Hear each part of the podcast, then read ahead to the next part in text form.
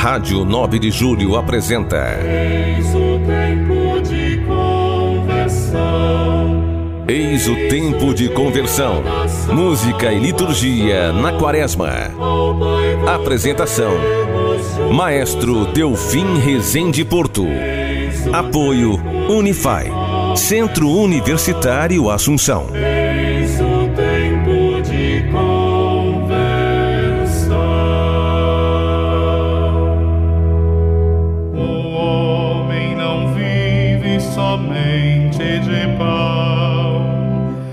De toda palavra da boca de Deus.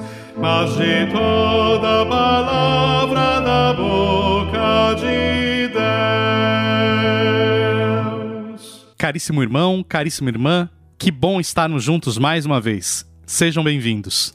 Neste programa, o segundo da nossa série sobre a música da Quaresma, teremos a chance de refletir, com a ajuda dos nossos convidados, o sentido mais profundo do nosso canto, sobretudo a partir do repertório que o nosso folheto Povo de Deus oferece às nossas comunidades. Cantar a Quaresma é cantar a conversão, a penitência, mas não só. E quem vai dizer o que devemos cantar será a própria liturgia, que domingo a domingo nos vai oferecer um panorama diferente.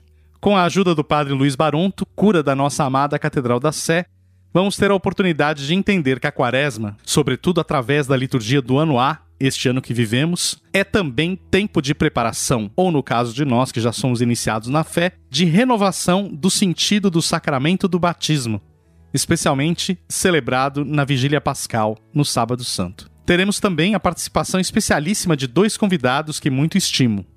O Frei José Moacir Cadenassi, que vai nos falar mais sobre o canto da apresentação das oferendas Se Bendito Senhor para Sempre, muito conhecido e cantado nas nossas assembleias, e perceber como ele nos ajuda a refletir também a dimensão batismal da Quaresma.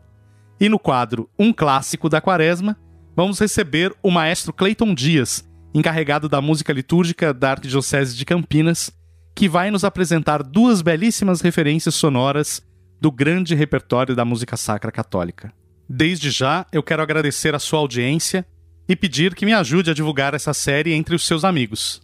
A música, conforme nós entendemos aqui, ela é parte inseparável da liturgia, e por isso, quando a compreendemos e a estudamos, podemos mais frutuosamente viver a nossa fé e evangelizar. Eu sou o maestro Delfim Rezende Porto e este é o Eis o Tempo de Conversão, Música e Liturgia na Quaresma. Ao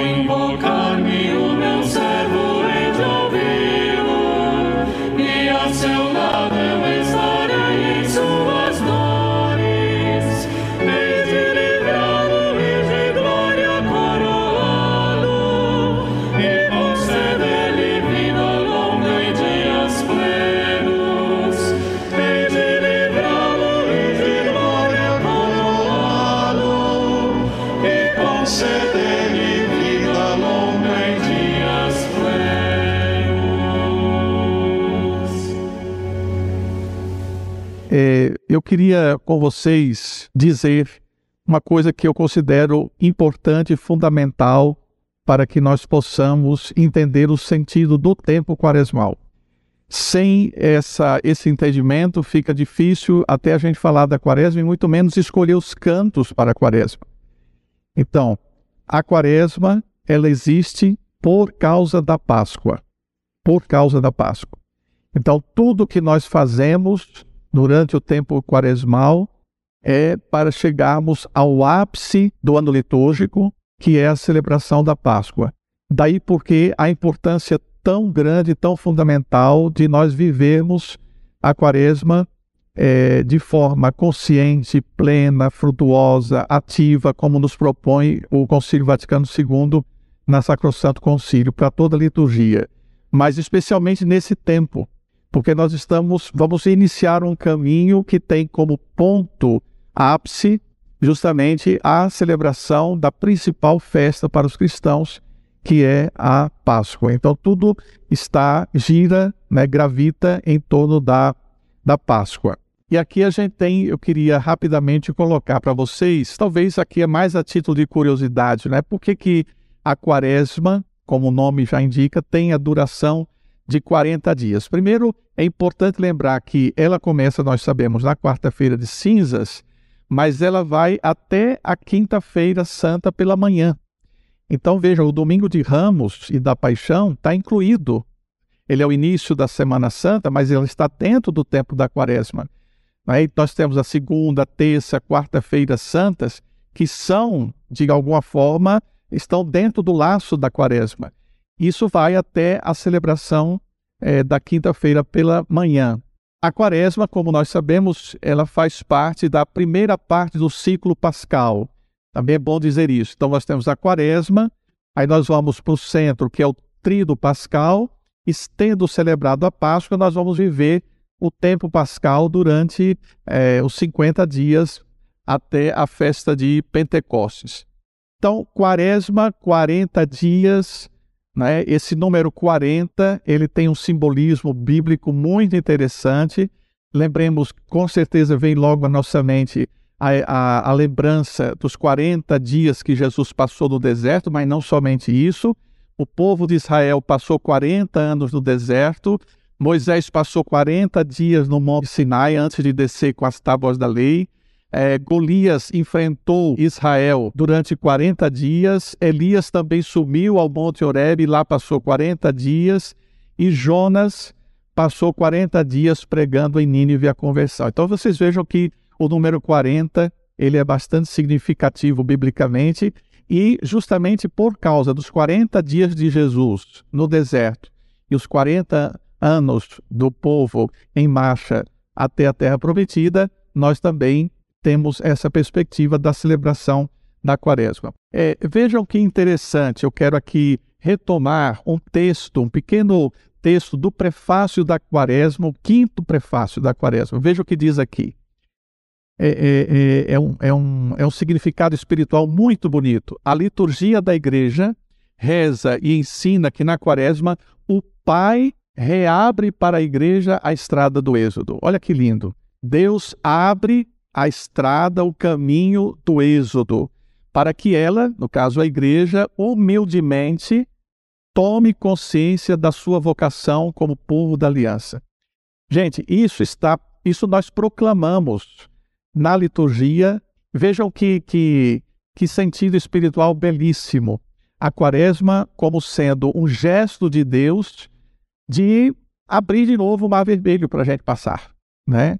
É, de novo, Deus é, que salva, Deus que liberta, Deus que oferece uma oportunidade de libertação e, salva, e salvação. A quaresma ela tem uma importância tão grande, mas tão grande, que para vocês terem uma ideia, quando o documento da liturgia Sacrosanto Concilium começou a explicar o ano litúrgico, é, falou dos, da centralidade, do trido pascal, etc., é, falou sobre o mistério da encarnação, do Natal. Mas o único tempo litúrgico para o qual o texto da Sacrosanto Concílio dedicou números específicos para explicar o sentido litúrgico e espiritual foi a quaresma. A Sacrosanto Concílio, ela escreve vários parágrafos sobre a quaresma, justamente para deixar claro qual é o sentido é, e como os cristãos devem é, viver esse tempo quaresmal. E aqui eu quero com vocês ver esse texto da Sacrosanto Concílio, porque ele é, ele é, ele é muito interessante, ele vai é, nos envolver a todos com aquilo que ele propõe. Vejam, começa no número 109 ponham-se em maior realce, tanto na liturgia como na catequese. Atenção, catequistas que nos escutam, não é só a liturgia que deve fazer esse trabalho, né? A catequese pressupõe que seja uma catequese litúrgica. Então, ponha-se em maior realce dois aspectos característicos do tempo quaresmal. Atenção, dois aspectos que pretende, sobretudo através da recordação ou preparação do batismo e pela penitência. Mas preste atenção, há dois aspectos é, da quaresma que são fundamentais: o batismo e a penitência. A palavra de Deus, que precisa ser ouvida com mais frequência, e a oração. Né? São instrumentos que são colocados. Por isso, aí temos a letra A e a letra B. Olha só que interessante. Utilizem-se com mais abundância os elementos batismais próprios da liturgia quaresmal e retornem-se, se parecer oportuno, elementos da antiga tradição. Letra B. O mesmo se diga de elementos penitenciais. Quanto à catequese, inculque-se nos espíritos de par com as conse consequências sociais do pecado a natureza própria da penitência, que é detestação do pecado por ser ofensa de Deus.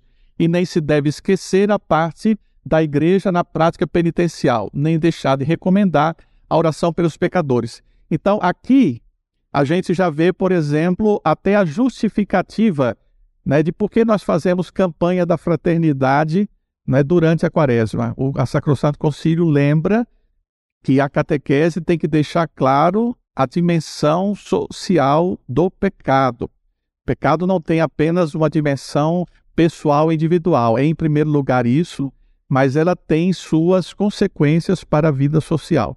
Então, é isso que a Igreja, no seu magistério, é, sobretudo na Carta Magna da Liturgia, que é a Sacrosanto Concílio, coloca com muita clareza. Então, vamos, vamos ao 110. A penitência quaresmal deve ser também externa e social, que não só interna e individual. Veja que insistência interessante. Né? A nossa penitência não deve ser somente individual, né? não apenas pessoal, não só interior, mas também deve se demonstrar de forma exterior. Estimule-se a prática da penitência adaptada ao nosso tempo, às possibilidades das diversas regiões e à condição de cada um dos fiéis. Claro, cada pessoa vai viver a penitência segundo a sua condição. Há pessoas que já estão né, é, vivendo em é, penitencialmente pelos sofrimentos pelos quais estão passando, etc. Mas todas as pessoas são convidadas a entrar nesse caminho de penitência. Mantenha-se religiosamente o jejum pascal, né, que se deve observar em toda parte, na sexta-feira da paixão e morte do Senhor, e, se oportuno, estender-se também ao sábado santo, para que os fiéis possam chegar à alegria da ressurreição do Senhor com elevação e largueza de espírito. Claro que além é, do jejum, nós temos abstinência de carne, né? É, tanto na quarta-feira de cinzas como na sexta-feira da paixão. Então eu queria com vocês tirar algumas conclusões, porque esse texto que nós acabamos de ouvir é o texto da liturgia, o texto que rege a liturgia da igreja, que é Sacrosanto Concílio. Quais são as consequências práticas né, da nossa prática litúrgica durante a quaresma e que vão, de alguma forma, influenciar também nos cantos e na música que nós vamos cantar na quaresma. Vamos ver então. A quaresma não tem somente dimensão penitencial, ela também é e foi preparada pensando nos que irão se batizar, os catecúmenos, e pensando nos batizados no sentido de renovação da próprio, do próprio batismo. Então, por favor, levem isso com vocês. A quaresma é um itinerário de renovação do batismo para quem já foi batizado e preparação imediata ao batismo de quem ainda não foi. Então, pensar que a quaresma é esse elemento importante da vida espiritual dos batizados. É, então, o que, que a gente vai é, privilegiar no tempo da quaresma? Vamos ver então, é, a partir da, da primeira dimensão, a dimensão batismal, como é que isso vai aparecer na liturgia e, consequentemente, na música. É, a gente já viu né, o que a Sacrosanto Concílio é, deu a entender, que era importante utilizar com abundância os elementos batismais. É, por isso que a gente vai ver, sobretudo no ano A, que os evangelhos propostos ali, todos eles levam em conta elementos da celebração do batismo, porque a igreja é uma comunidade de batizados. Não é? Então, por causa do sacramento e porque nós precisamos continuamente de conversão. Né? O, o, o, batismo apaga os nossos pecados, mas a, as fragilidades, o pecado continua presente.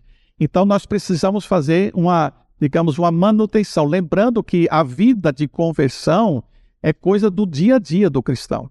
Não é só da quaresma, não é só nos tempos de preparação. Conversão é coisa de todos os dias, mas a igreja reserva um tempo especialíssimo para nós pensarmos de maneira mais profunda e mais séria não é, no nosso processo de identificação com Cristo e, consequentemente, da nossa conversão.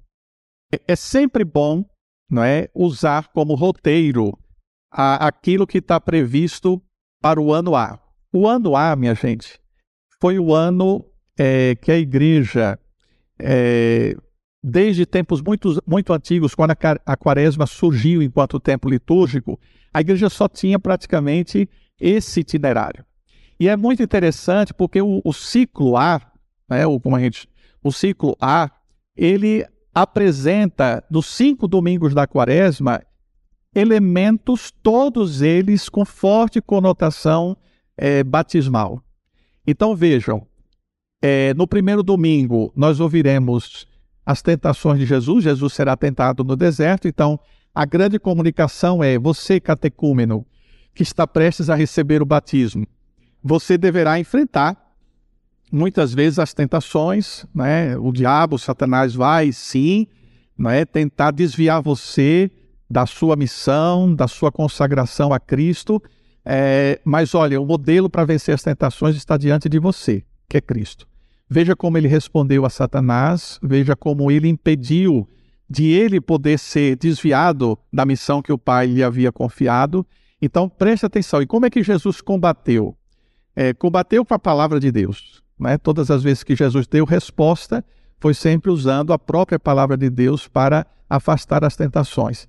Então, o recado é dado: tentações sofreremos, mas nós, como Cristo, e a partir dele haveremos também de vencê-las. No segundo domingo, esses que estão sendo preparados para o batismo vão ouvir o evangelho da transfiguração.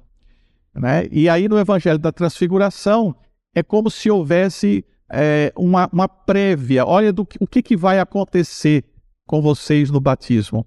É? é uma antecipação da glorificação. Cristo aparece para as testemunhas é, que ele escolheu, glorificado. Não é? E é nessa mesma ocasião que ele vai anunciar o seu sofrimento, que ele vai passar pela cruz, que ele vai ser condenado. Então, é, a, a ideia é: olha, o segmento de Cristo termina na glorificação, mas supõe um caminho também carregando a cruz. E aí vai se ouvir a voz do céu: Esse é o meu filho amado, escutai-o, presta atenção no que ele diz. E essa é a festa da transfiguração vai nos lembrar um elemento que está presente no batismo, as vestes brancas. Né? É, naquele momento, Cristo vai aparecer aos discípulos com a veste tão branca né, que nenhuma lavadeira poderia ter alvejado de como ele apareceu. Então, as vestes brancas do batismo têm referência na transfiguração. No terceiro domingo, aí temos o evangelho da Samaritana. E aí, evidentemente, vai saltar o, o, o, o símbolo da água, que é essencialmente o batismo. Então, Jesus que vai dar a verdadeira água viva e vai dizer a Samaritana: se você soubesse a quem você quem está lhe pedindo água, era você que lhe pediria porque eu vou lhe oferecer uma, uma torrente de água que jorra para sempre, você não precisará mais vir com o balde aqui buscar. Né? Então, é, é, é, água batismal, né? samaritana. No quarto domingo, aí nós temos a cura do cego, né? que é outra imagem também batismal. É, o cego é sempre a imagem é, daquele que ainda não tem a fé, né? que vai receber o dom da fé e que a partir dali começa a enxergar as coisas de maneira mais clara e a partir, evidentemente, do olhar de Deus.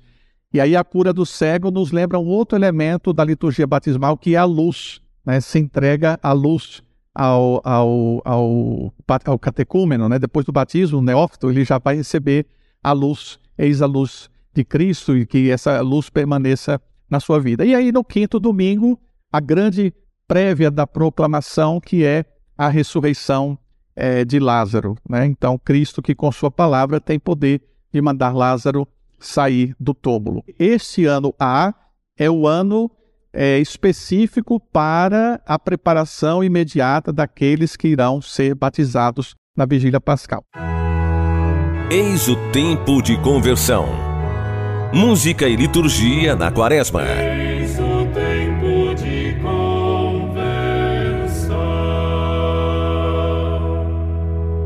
Frei José Moacir Cadenassi, religioso e presbítero da Ordem dos Frades Menores Capuchinhos, é apresentador do programa Viver a Liturgia da nossa Rádio 9 de Julho.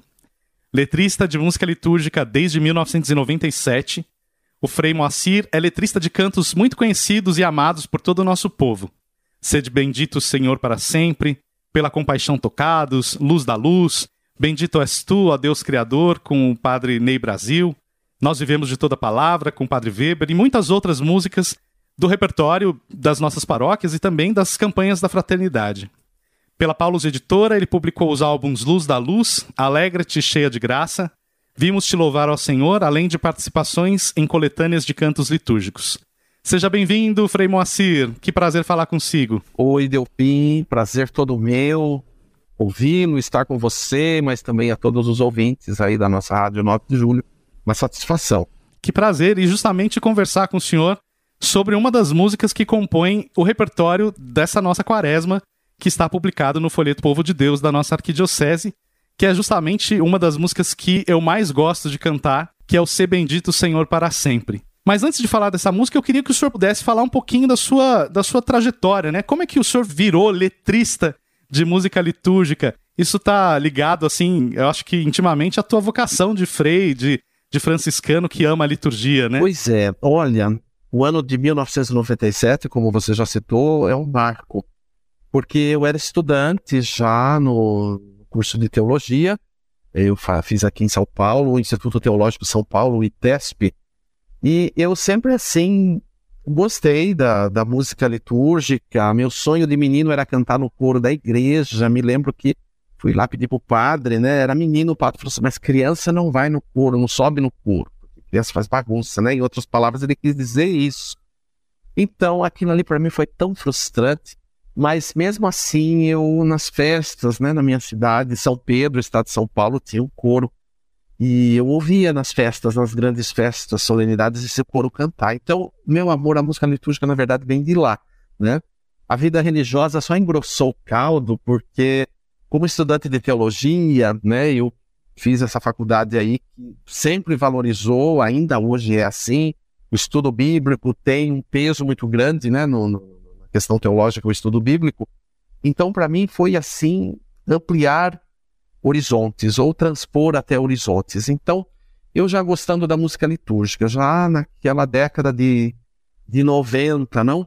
É, também já percebendo tantos absurdos, eu falo claramente absurdos, né?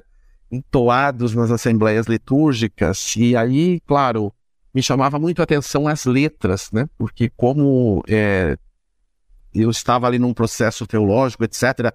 Eu nunca tive essa coisa de, de composição, tanto é que sempre esclareço, eu não sou compositor. Compositor quem faz a música, né? Eu sou letrista, como você já bem apresentou. Então eu pensava, por que não eu tentar dar uma colaboração, eh, fazendo, quem sabe, algumas letras alternativas, mas levando em conta a questão da palavra de Deus, eh, também um, um olhar teológico mais assim adequado, não? Mas que vivemos em um tempo de, de Concílio Vaticano II e por aí vai. Eu já nesse tempo já participava dos encontros ditos aqui em São Paulo de, de canto pastoral, né? Então, Irmã Custódia, a primeira vez que fui foi com a Irmã Custódia, lá no bairro de Piranga. Depois logo conheci a Irmã Miriam Collin. E foi justamente a Irmã Miriam Collin que me deu o tom para iniciar uh, o trabalho de letrista. Ou seja, quando eu comecei a escrever, eu fiz é, a missa da exaltação da Santa Cruz, os textos alternativos na entrada, oferendas, né? Porque os, outras partes, por exemplo, Salmo, Aclamação do Evangelho, a gente já tinha o texto do lecionário, né? Embora nessa, nessa obra eu até fiz um texto alternativo para aclamação ao Evangelho. Então, procurei a irmã Miriam. Miriam, é, e assim, com muita coragem, né? Aquele tempo era bem mais introvertido, mandei cartinha via correio, né? Morava em Santo André, a irmã Miriam morava aqui em São Paulo, no Belém, descobri o endereço dela. Mandei, em uma semana ela me respondeu, ela sempre foi muito assim, eficaz, pronta, né? Com inúmeras coisas que ela conciliava, mas ela assim atendia com muita rapidez até. E disse assim que gostou, que achou interessante, inclusive no tema, que nunca tinha feito nada e queria musicar, mas que queria me propor né, algumas, alguns acertos ali por questão de, de frase, acentos tônicos, né, para que tudo ficasse como é o sistema de estrofes, com os acentos tônicos adequados, né, em todas as estrofes, né. E talvez uma, uma ou outra expressão que ela me pediu para reconsiderar. Nossa, eu fiquei assim pleno, porque falei, meu Deus, eu tô zero ainda, ela já, já deu um sinal que quer musicar e então, nossa, eu fui rapidamente rever e tudo, e assim saiu e de lá para cá, então não parei mais, né? Aí eu continuei alguns anos ainda trabalhando com a irmã Miriam, até praticamente dois anos antes da, da partida dela, da Páscoa dela, acho que ainda fizemos um, um último trabalho, né? Mas nesse meio tempo, outros parceiros foram surgindo. Meu Padre Ney Brasil, que uma referência, eu tenho, você citou Luz da Luz aí, é um, uma obra que a maior parte das parcerias é, é com o Padre Ney Brasil. Né? Depois o Adenor Leonardo Terra, outro parceiro forte que continua, né? E tantos outros, né? Que eu fui conhecendo ao longo do caminho. Ultimamente, o Frei Wanderson. Ultimamente, assim, já há alguns anos também, né? Porque nos conhecemos via uh, os encontros dos compositores da CNBB, embora o Wanderson já conhecia um pouco o meu trabalho por causa da irmã Miriam, da, das divulgações que ela sempre divulgou. Então, eu acho que em suma é isso aí. Minha preocupação como letrista lá no início e, e que continua, né? Esse foco bíblico, né? a dimensão ritual, né? Hoje a gente amplia isso, entende, né? O, enfim, a função de uma música, para que realmente ela está destinada. E aí, claro que a minha pegada é a liturgia, então a, a função é, ritual da, da música litúrgica, eu penso que é isso aí, em suma. É, e eu acho que também tem uma questão técnica mesmo, né? É, eu sempre falo nas, nas, quando tenho oportunidade de conversar com músicos litúrgicos é que a gente, é, imagine, essa distinção, essa reserva simbólica, é, tudo isso também se reflete em uma, um, uma dimensão técnica. É, como é que você profere um texto na quaresma para que ele carregue né, essa dimensão penitencial, esse caminho de conversão? E, e aqui no caso, né, eu queria já entrar na, na conversa, colocar na conversa o Ser Bendito Senhor para Sempre, que é o, uma, talvez a música é, de oferendas mais conhecida né, do nosso povo. Sim, e eu considero, eu considero essa música aí a minha música. é, aqui todo mundo conhece, eu, se eu chego num lugar e digo assim, sou letrista, etc e tal, ainda não tem reação. Mas se eu abrir a boca para cantar, o, o povo vai. Né? Impressionante. Então eu considero que esse daí é meu, meu hino nacional. É como letrista. Mas escuta, Frei, essa música, qual é o contexto da composição dela, assim, como foi a reunião com o maestro Ricarte, né, que é o autor dessa música? Na verdade, olha, eu nem conhecia o Júlio Ricarte, nem tinha ouvido falar do nome de Júlio Ricarte nessa época. Esta, esta música, ela faz parte, inicialmente, do conjunto de cantos da campanha da fraternidade do ano de 2004, quando é, o tema foi é, água, se não me engano, água, fonte de vida. Eu não me lembro se esse é o tema ou era o lema da campanha. Então, 2004. Então, na verdade, ainda naquela época, existiam os concursos né, para o repertório quaresmal. Nesse ano de 2004, é, já estava nos primeiros anos ali de cantos realmente que estavam mais em sintonia né, com, com a liturgia, apesar que ainda perdurava o tema, né? Se você olha aí o texto, você vai perceber citado, né, o elemento água, né, na forma de chuva e assim por diante, né? Mares, rios, pontes, é tudo que as imagens que a letra traz. Então, tinha essa pegada. Mas daí, como a gente desde o ano de 2001, então, é, reverteu um pouco mais os campos focados na liturgia, então necessariamente não tinha mais é, toda aquela temática em todos os cantos, embora esse de 2004 ainda entrou alguns elementos né, ligados ao tema da campanha, mas eu já tive uma preocupação. Eu falei, eu vou salvaguardar o refrão, né? Porque você vê as estrofes, elas te fazem lembrar do tema. Mas eu tentei puxar eh, de propósito até as estrofes é, na questão litúrgica, mas batismal. Eu só não me lembro se aquele ano de 2004, não sei dizer agora, se estávamos no ciclo A da liturgia, porque o ciclo A da liturgia quaresmal, ele traz o tema da quaresma, né? Principalmente do, do terceiro ao quinto domingos, a gente tem é, mais forte, né, pela liturgia da palavra, aquela dimensão. Então, o ano A é um ano batismal. Então, eu já puxei é, para essa questão do batismo. Claro que está isso nas entrelinhas, né? não, não uso a expressão batismo, mas eu fiz de propósito um, um refrão para reforçar o sentido da quaresma. Então, diz assim o refrão: Senhor da vida, tu és a nossa salvação. Ao prepararmos a tua mesa, em ti buscamos ressurreição. Então, isso muito simples, mas ao mesmo tempo intenso, não? Para apontar, dar o sentido do, do tempo quaresmal, porque é a grande preparação anual, né, para a solenidade da Páscoa da Ressurreição. Então tem a questão também, seja dos batizados, é um período de também aprofundar a dádiva do batismo, se preparar para renovar o batismo na noite da, da Vigília Pascal, e mais os catecúmenos, né, que estão nos últimos movimentos de, de catequese, ao longo do, do período maior de catequese que eles já vêm vivendo, e que vai culminar então com o batismo na noite pascal. Então, esse canto já eu já fiz um negócio, né? Eu falei, não, eu eu vou poder. E claro, eu não não impus esse texto. Esse texto foi mediante um concurso e com certeza outros participaram, eu não tenho noção de quantos, não sei nada disso, né? Nunca é revelado, mas de repente escolheram esse texto, né? E aí o Júlio Ricarte participou do segundo concurso, porque o primeiro concurso era de letra, então aprovavam as letras, daí divulgavam um segundo concurso e os compositores então podiam livremente. Então, com certeza essa música outros também compuseram melodias, né, mas a CNBB escolheu essa do Júlio Ricardo. E ali, como sou muito curioso, eu gostei muito do, da parceria, eu acho que aqui atingir o que a gente assim almeja, né, e ver que é o ideal para a liturgia, a simbiose, né, letra e música, o casamento ali.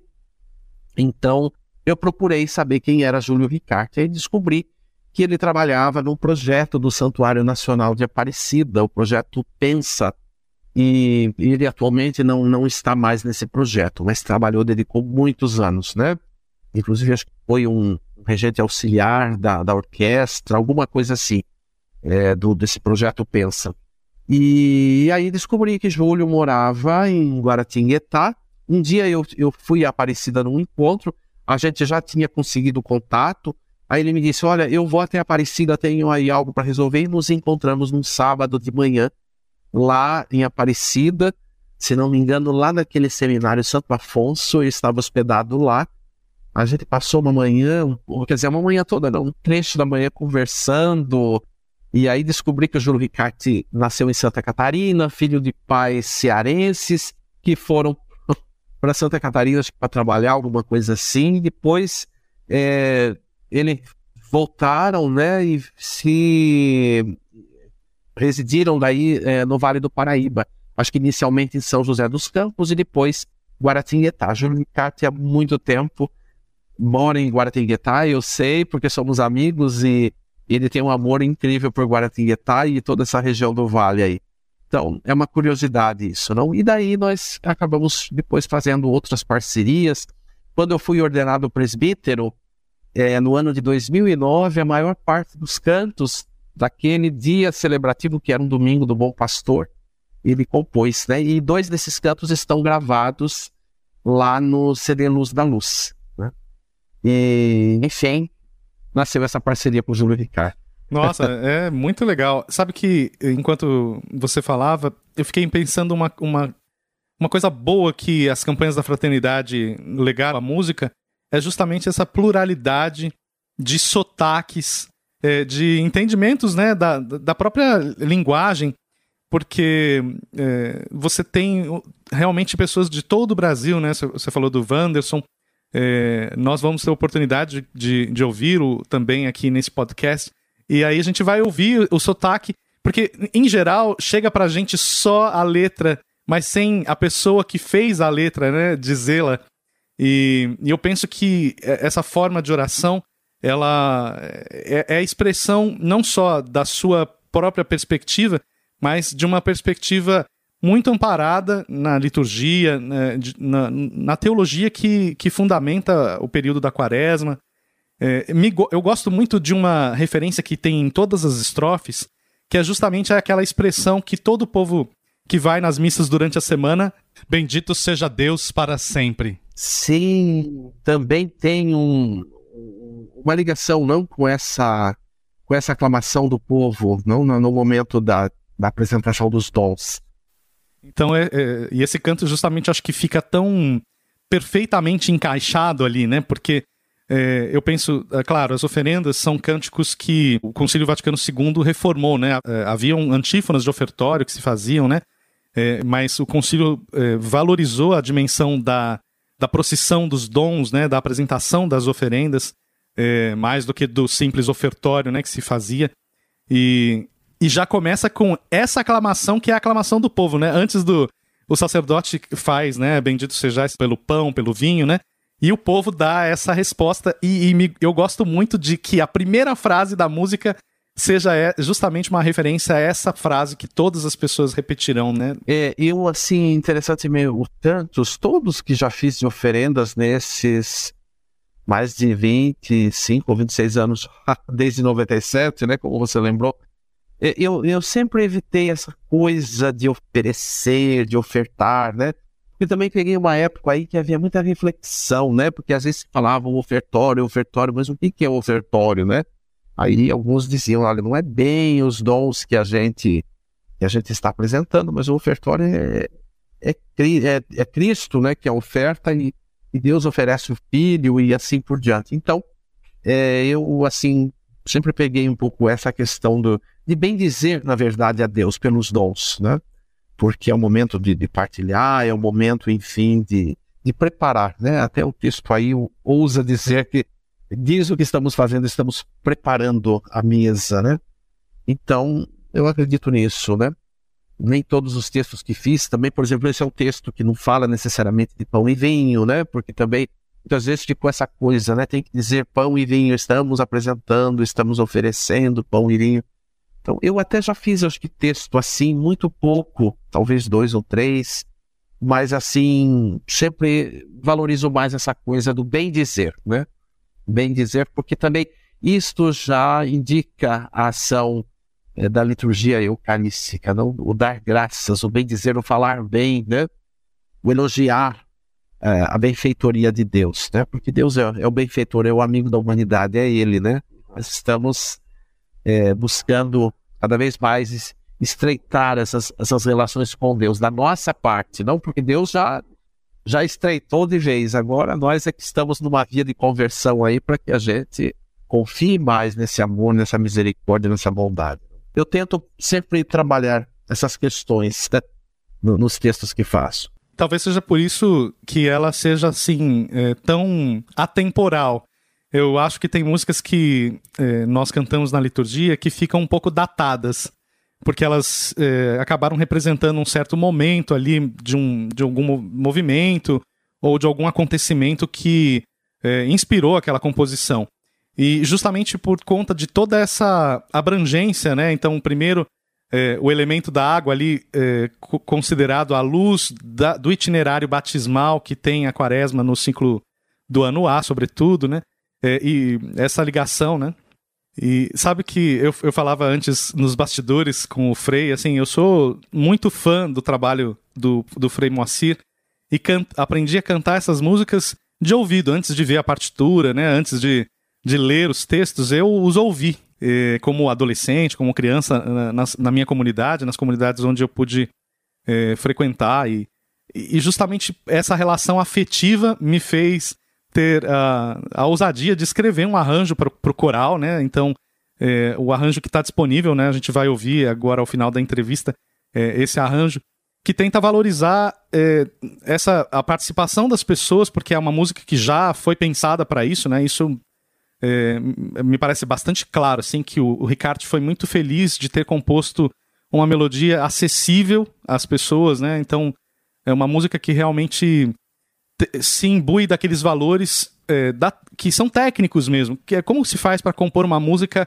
que homens e mulheres possam cantar, né? Aquela tonalidade que homem e mulher pode cantar junto, é, num, num certo ritmo que o jovem, o velhinho conseguem cantar juntos. Isso representa muito para nossa, é, para os nossos uh, critérios aqui, né? Eu penso desde que comecei a, co a colaborar com o folheto da Arquidiocese de São Paulo, é, e aí fica também para aqueles que nos escutam o convite a olhar né, essas partituras, porque 100% do repertório que está ali atende justamente esses critérios técnicos, né, de ser uma música boa para nossa assembleia cantar.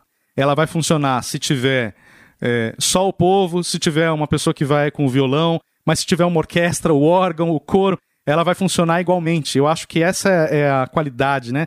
E esse texto tem justamente essa, é, essa virtude de expor né, atemporalmente essas, essas qualidades tão valorizadas durante o tempo da quaresma. É. Né? Nossa, Delfim, você refletindo assim, faz também lembrar uma coisa importante, né? O quanto que o canto litúrgico, seja lá, se, ainda não fosse o canto litúrgico, mas no nosso caso a liturgia, quanto ele não é algo descartável, né? Você falou da atemporalidade. Por quê? Porque tem elementos da palavra, da, da mística cristã e, e tudo. Então, a palavra é para sempre, é eterna. Ela transpõe os tempos, ela sempre será atual.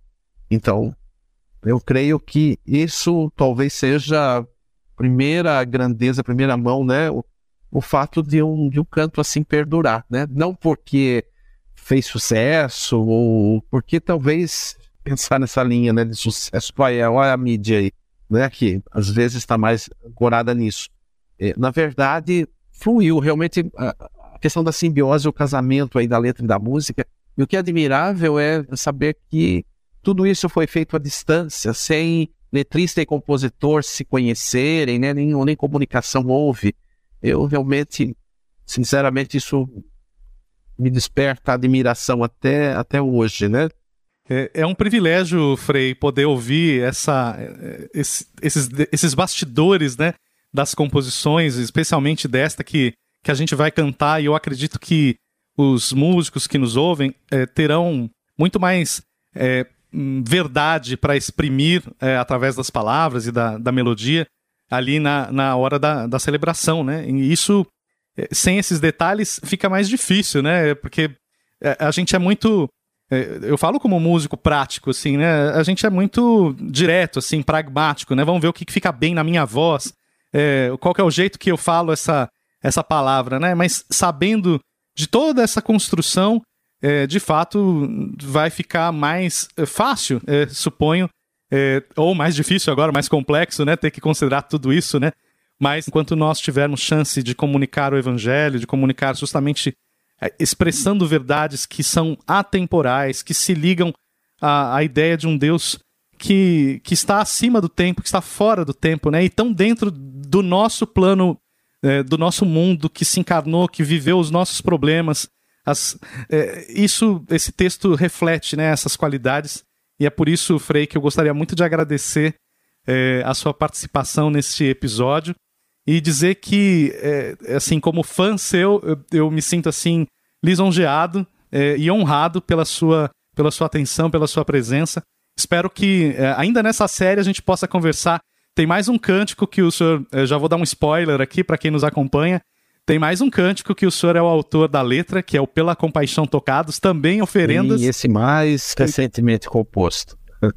É, da, também é, repertório da, da campanha da fraternidade. Que ótimo. Mas deu fim, eu também só tenho a agradecer, viu? Fiquei até surpreso quando você se comunicou, dizendo que, em parceria com a Rádio 9 de Junho, estava preparando né, essa, essa série sobre o canto da quaresma. Então, olha, de coração, muito obrigado e êxito sempre aí no seu trabalho, que você também tem um, um carisma, conheço você, você sempre dedicado, há muito tempo já nessa jornada da música, da música erudita, mas também da música litúrgica, então você tem assim uma especialidade né, nessa, nessa unidade musical. Muito obrigado, viu? Parabéns também pelo seu trabalho, pela sua iniciativa. Bendito Senhor para sempre.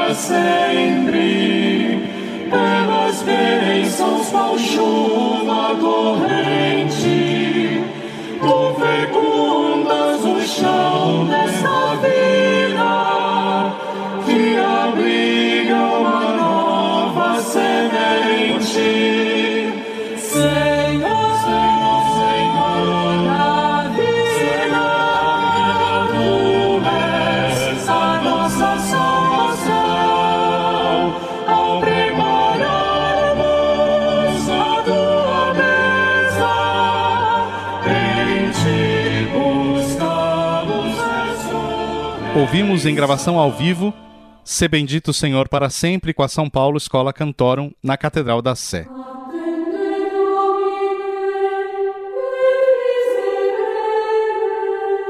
Todo episódio temos a oportunidade de ouvir um convidado que nos apresenta uma referência musical muito especial, um clássico da música sacra que nos remete ao tempo da quaresma.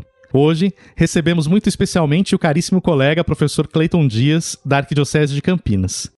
Cleiton é professor, mestre e doutor em música, assessor de música do Regional Sul 1 da CNBB, diretor do Centro de Estudos de Música Sacra e Liturgia da Arquidiocese de Campinas, diretor e regente do Coro da Arquidiocese de Campinas, mestre de capela da Catedral Metropolitana de Campinas, diretor e regente do Coro Dom Bruno Gamberini em Campinas. Seja bem-vindo, maestro. Muito obrigado, professor Delfim. É uma alegria poder participar deste episódio aqui do programa. Maestro, você preparou não apenas uma referência para os nossos ouvintes, mas duas, certo? Isso, isso mesmo. E quais são essas peças e por que você as escolheu? Eu escolhi dois cantos gregorianos para este programa. Acho que é importante que nós tenhamos sempre em mente que a, a Sacrosanctum Continuum define o canto gregoriano como canto próprio da liturgia romana. E se estamos falando de um repertório específico para a quaresma, seria importante tocar no tema do canto gregoriano. Então foram duas peças escolhidas, peças muito simples do ponto de vista do estilo gregoriano, porque existem tantas outras peças que são mais complexas e elaboradas e que não seria o caso de apresentá-las neste momento. Então escolhi duas peças muito simples, mas muito representativas deste repertório de canto gregoriano. É, qual que você gostaria de ouvir primeiro? Nós vamos ouvir primeiro Attende Domine. Para ajudar a, a guiar essa audição dos nossos ouvintes, né? O que, que você poderia dizer? O que, que o ouvinte deve buscar quando escuta essa peça? O que, que precisa ser é, ouvido primeiro, quem sabe? Acho que o um primeiro contato com essa peça, a gente esperaria no repertório de Quaresma uma peça em tonalidade menor, mas não é isso que nós vamos ouvir. Nós vamos iniciar a audição com um acorde maior, muito luminoso e muito brilhante, que justamente vem para retratar a palavra attende domine, ou seja, atendei, Senhor, esperai, Senhor. É uma peça que faz parte da liturgia moçárabe, ela tem uma origem espanhola, ali do rito visigótico, celebrado em Toledo, e é uma peça que nós chamamos de repertório neo-gregoriano, porque foi composta, na verdade, por volta do século 17, 18. Então, não é uma peça tão antiga quanto o repertório tradicional gregoriano, que vai ali até o século X. Então, por esse motivo, ela perde um pouco aquelas características modais do canto gregoriano e já entra numa característica um pouco mais tonal é, do repertório. Por isso que ela inicia-se com um acorde maior, retratando justamente essa luminosidade de quem está esperando do Pai misericordioso, a atitude de perdão pelos pecados, atitude de clemência diante de todas as situações que a vida nos propõe, e, nesse sentido, é muito adequada para o tempo da quaresma, tempo é, por eminência tão importante da, das características de penitência, conversão, obras de jejum, misericórdia. É, esses outros temas de misericórdia, obras de jejum, tudo isso é, nós temos retratado nas, no, no texto desta peça. Então é uma peça muito significativa, muito bonita e ao mesmo tempo muito fácil. Né? É, é, fácil porque é, é, também silábica, não é aquele tipo de gregoriano todo ornamentado. E por ser silábica, é uma peça que pode ter uma tradução em língua portuguesa. E de fato, existe tradução dessa peça em língua portuguesa e pode nos ajudar no repertório quaresmal. Então vamos ouvir com a Escola Gregoriana Feminile com Júbilo, sob a direção de Fulvio Rampi, Atende Domine.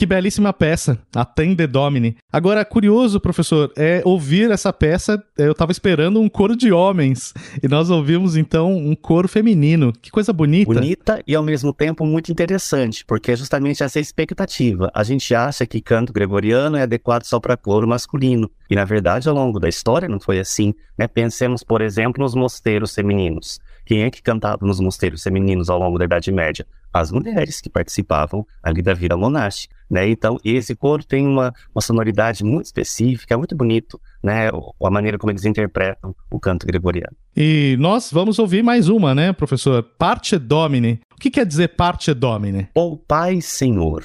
E nesse, nesse contexto, essa gravação que nós vamos ouvir é com um coro masculino, então vamos, vamos ter a chance de, de ouvir então o canto gregoriano justamente com essa, com essa formação talvez mais que nós esperássemos, né? Mas muito bonito. E antes de ouvirmos a peça, eu queria te pedir um, uma, uma mensagem que você pudesse deixar para aqueles músicos que, e fiéis leigos que nos escutam, justamente pensando nesse tempo da quaresma, que é um tempo de conversão, um tempo de reflexão. E a música pode ajudar né, nessa, nessa tarefa.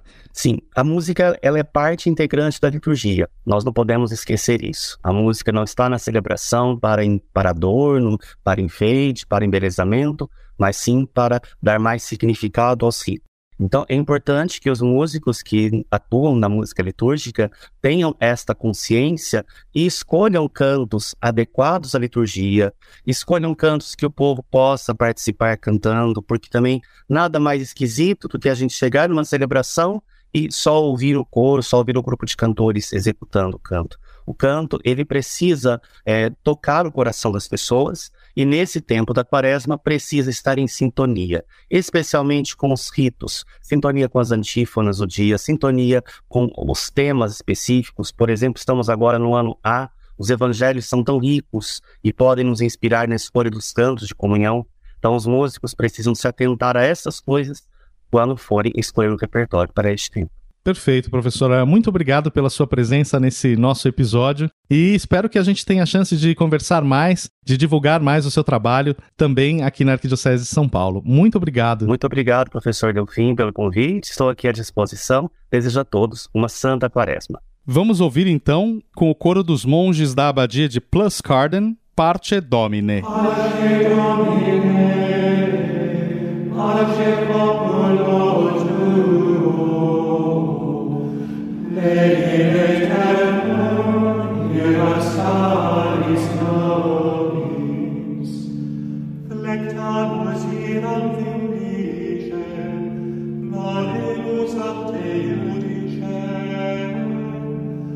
clamemus ore supplici, dicamus omnes cernui.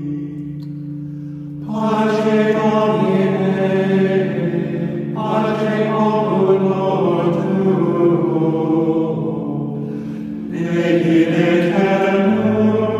iras caris nobis. Nostris panis offendum,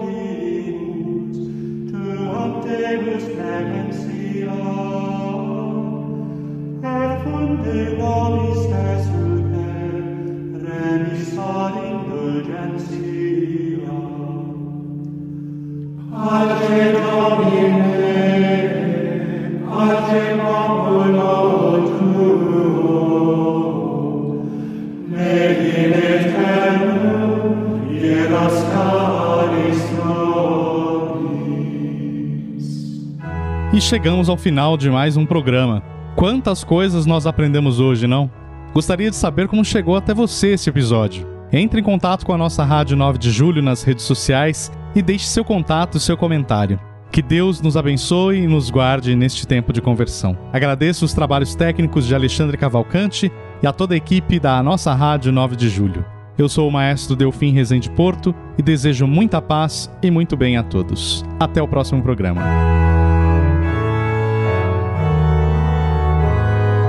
Rádio 9 de Julho apresentou Eis o tempo de conversão. Eis o Tempo de Conversão. Música e liturgia na Quaresma. Apresentação: Maestro Delfim Rezende Porto. Apoio Unify. Centro Universitário Assunção.